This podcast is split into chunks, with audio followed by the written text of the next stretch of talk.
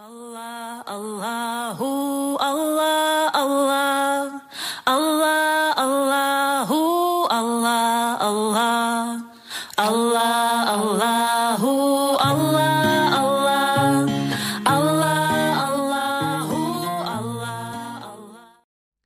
Existen tres clases de generosidad.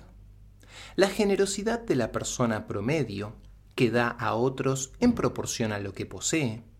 La generosidad de la élite, esos que dan la mayor parte de lo que tienen y guardan una pequeña parte para sí mismos. Y la generosidad de los santos, que dan todo lo que tienen, no apartando nada para el futuro, porque confían plenamente en que Dios les provee. Generosidad significa apreciar la oportunidad de dar y no arrepentirnos de lo que hemos dado. Algunos de nosotros damos de mala gana. Sabemos que es algo bueno para hacer, pero lo encontramos difícil. Como solía decir el Sheikh Musafer Effendi radiallahu anhu, algunas personas actúan como si sus billeteras estuvieran cubiertas de ortigas. Cuando buscan sus billeteras para dar caridad, sus manos les empiezan a picar. Existen muchas historias sufíes maravillosas que ilustran el valor de la generosidad. Una de ellas cuenta la historia de un hombre de Medina que estaba viajando durante los primeros tiempos del Islam y llegó a una ciudad de nuevos musulmanes. La gente le preguntó al viajero de dónde era y él respondió que era de Medina.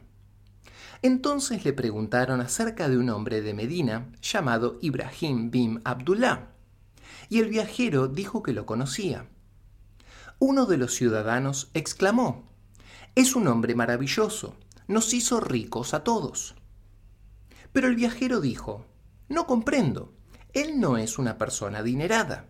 ¿Cómo pudo entonces haberlos enriquecido? Y ellos le contestaron, No fue dinero lo que nos dio nos enseñó la generosidad y ahora ninguno de nosotros carece de nada. ¿No es una idea fascinante?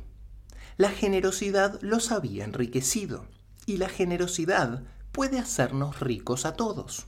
Si somos generosos unos con otros, nadie se quedará con las manos vacías.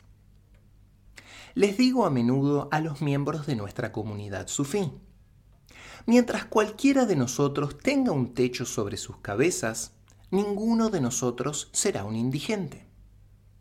Mientras cualquiera de nosotros tenga comida en la heladera, ninguno de nosotros pasará hambre. Puede ser que no seamos ricos, pero tenemos mucho más respaldo que aquel que es rico, pero no tiene a nadie a quien recurrir y que solo depende de su riqueza. Negarse a dar es un signo de nuestra falta de fe un signo del apego de nuestro ego, o más precisamente, de nuestro apego a nuestros egos. Primero pensamos, es nuestro dinero. Este es el primer error. Después pensamos que si damos de, entre comillas, nuestras posesiones, entonces no tendremos lo suficiente.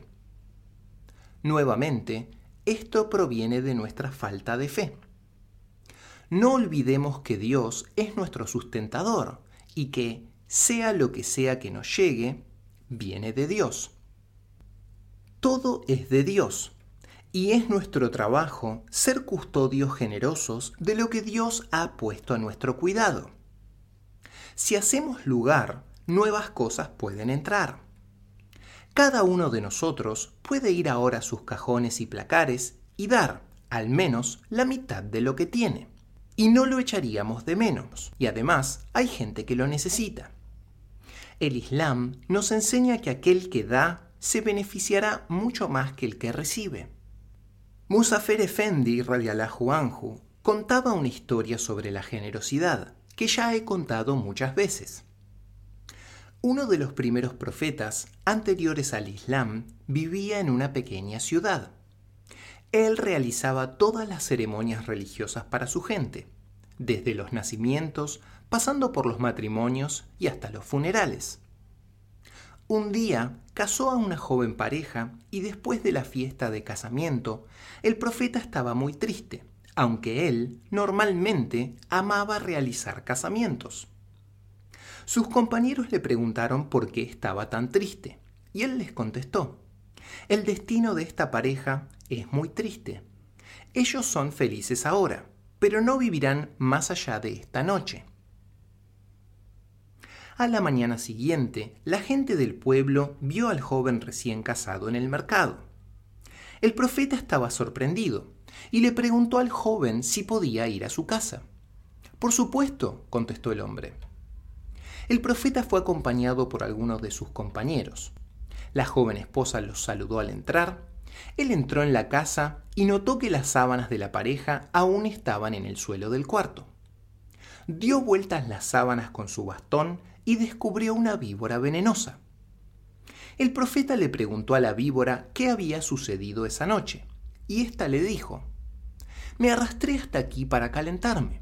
Cuando la pareja se metió en la cama, me perturbó, y cuando estaba a punto de picarlos a ambos, alguien me agarró del cuello, y permanecí así, inmóvil, toda la noche. El profeta dijo, Ah, la serpiente debería haberlos picado a ambos pero algo cambió su destino. Le preguntó entonces a la pareja si algo especial había sucedido esa noche. No se les ocurría nada, hasta que la esposa recordó. Justo antes de ir a la cama, un hombre pobre tocó a la puerta y le di un vaso de leche. Entonces el profeta sentenció, ese vaso de leche salvó sus vidas. En un hadiz, el profeta Mohammed alayhi salatu wasalam dice: La caridad previene catástrofes.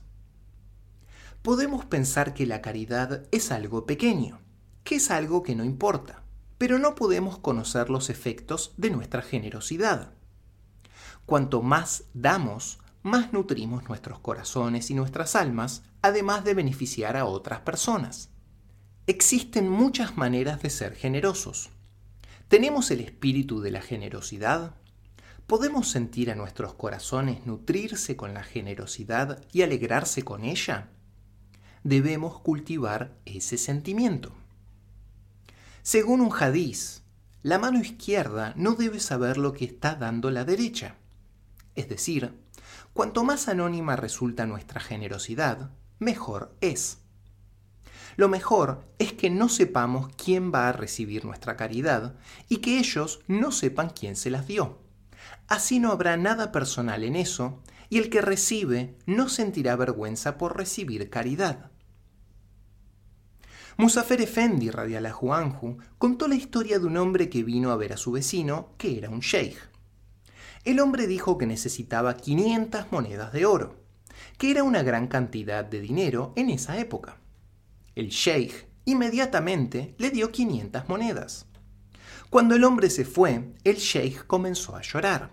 Entonces uno de sus derviches le preguntó al sheikh si se lamentaba por haberle dado al hombre tanto dinero. Pero el sheikh le respondió, no, en absoluto. Estoy llorando porque tuvo que pedir. ¿Qué clase de vecino soy? No sabía que necesitaba dinero y él tuvo que pedir. Las personas verdaderamente generosas ven con los ojos de sus corazones y oyen con los oídos de sus corazones. Comprenden con la sabiduría de sus corazones y así saben lo que los demás necesitan.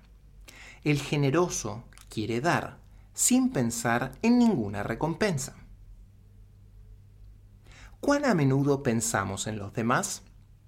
Con mucha frecuencia, lo único que miramos es lo que tenemos en nuestro plato y ni siquiera miramos para ver si el plato de nuestro vecino está lleno o no.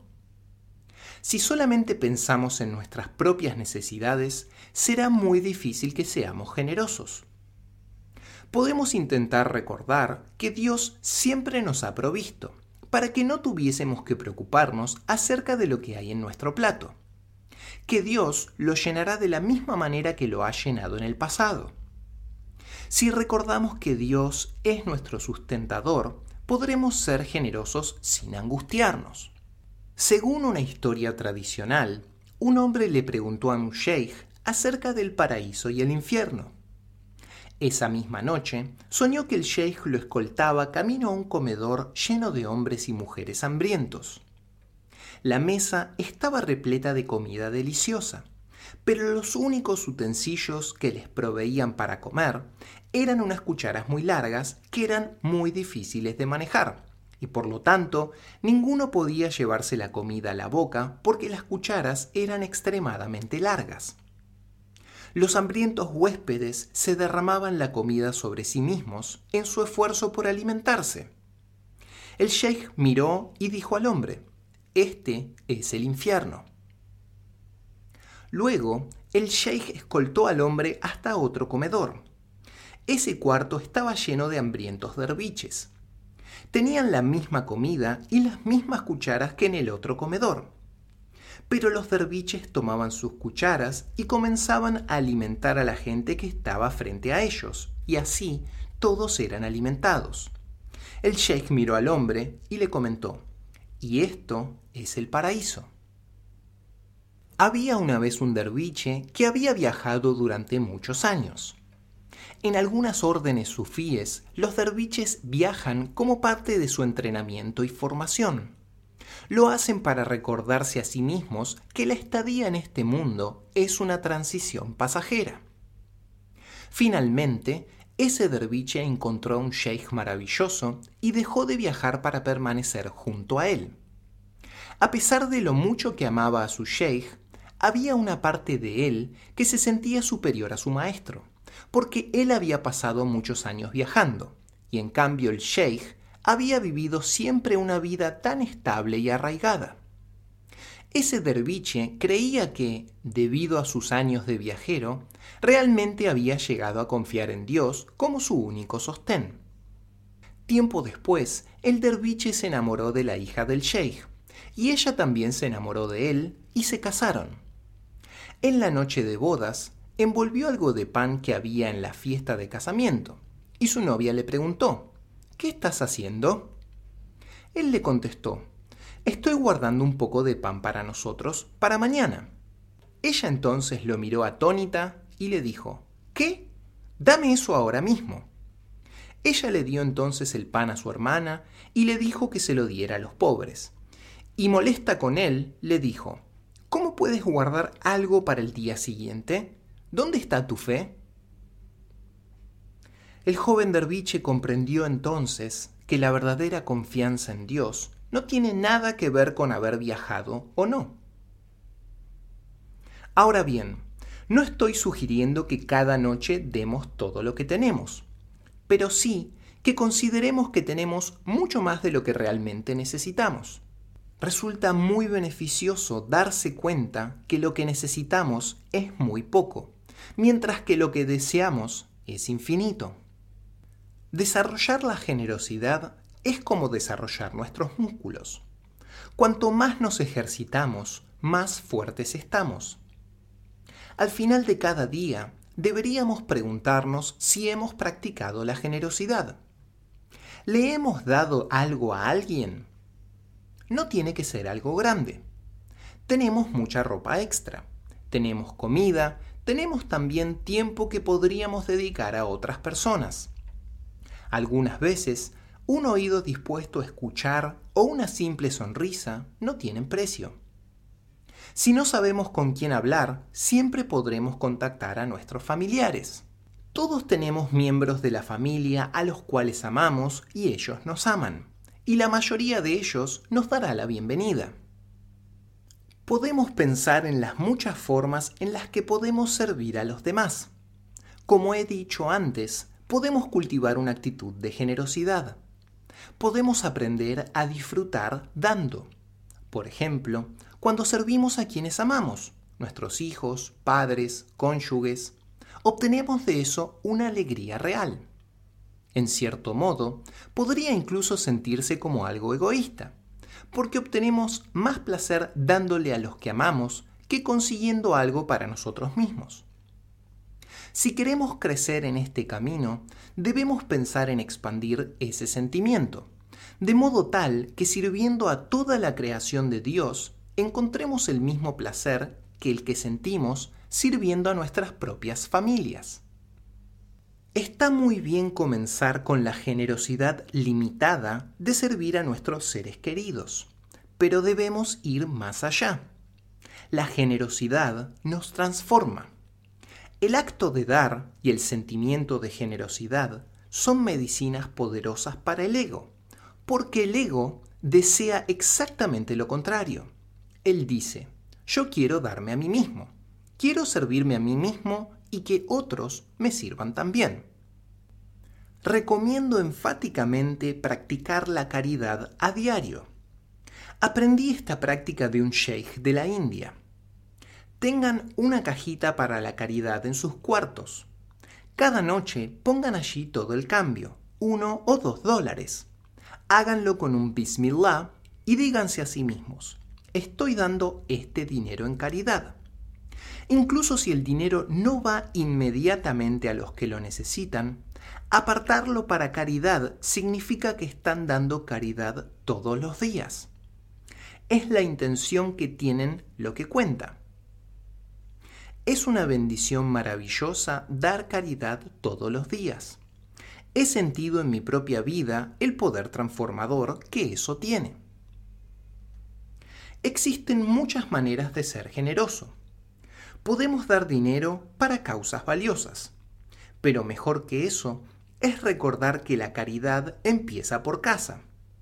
Primero deberíamos mirar en nuestro entorno inmediato a ver si hay alguien en estado de necesidad.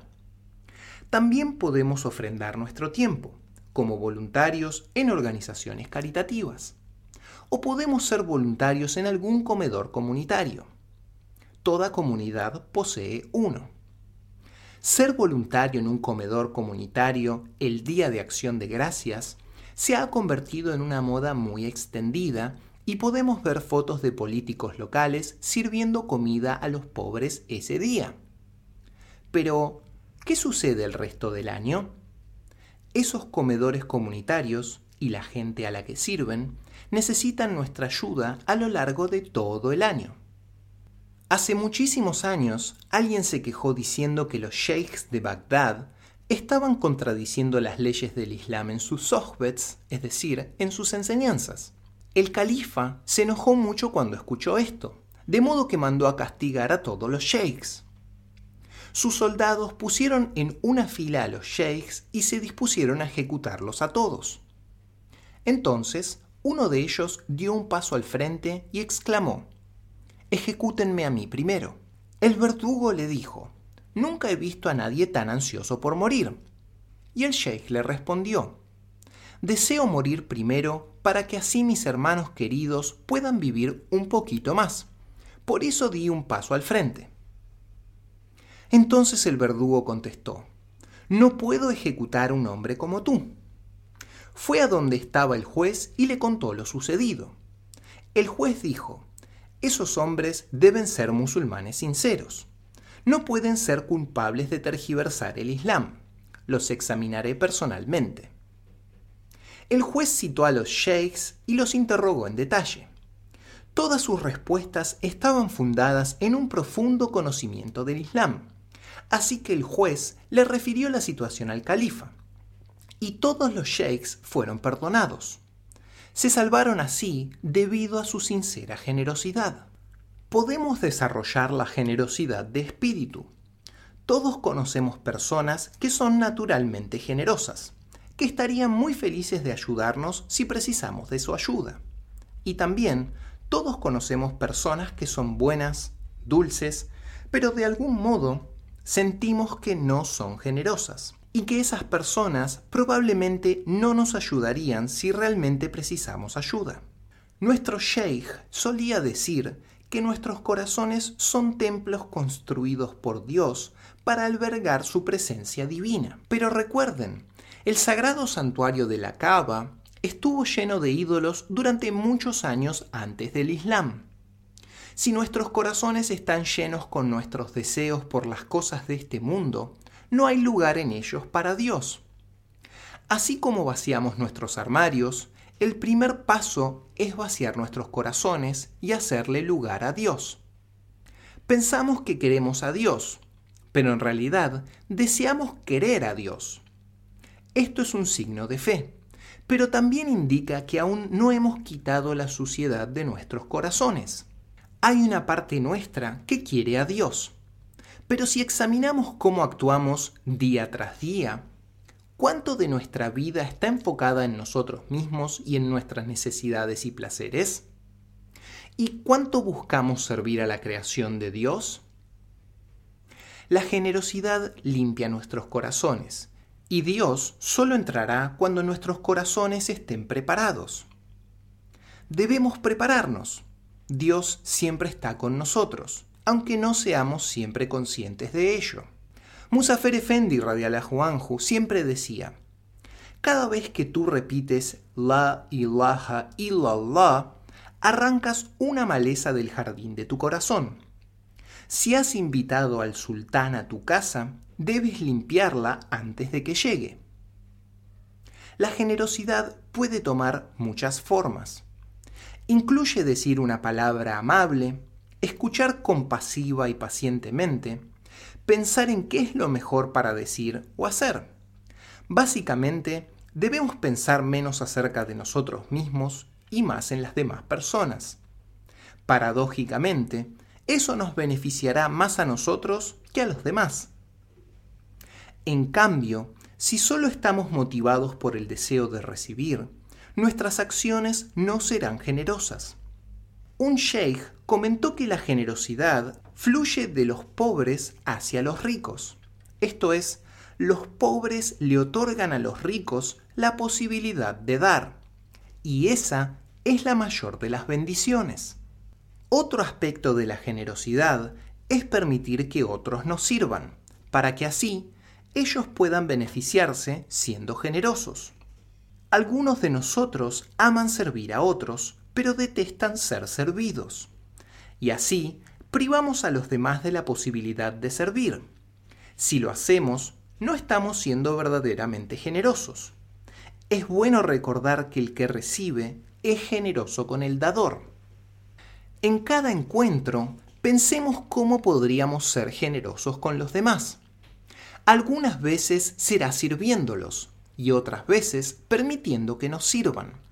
Algunas veces servimos mejor al hablar y otras veces servimos mejor estando en silencio. Para servir bien, debemos abrir los ojos de nuestros corazones, para así poder conocer lo que las otras personas necesitan.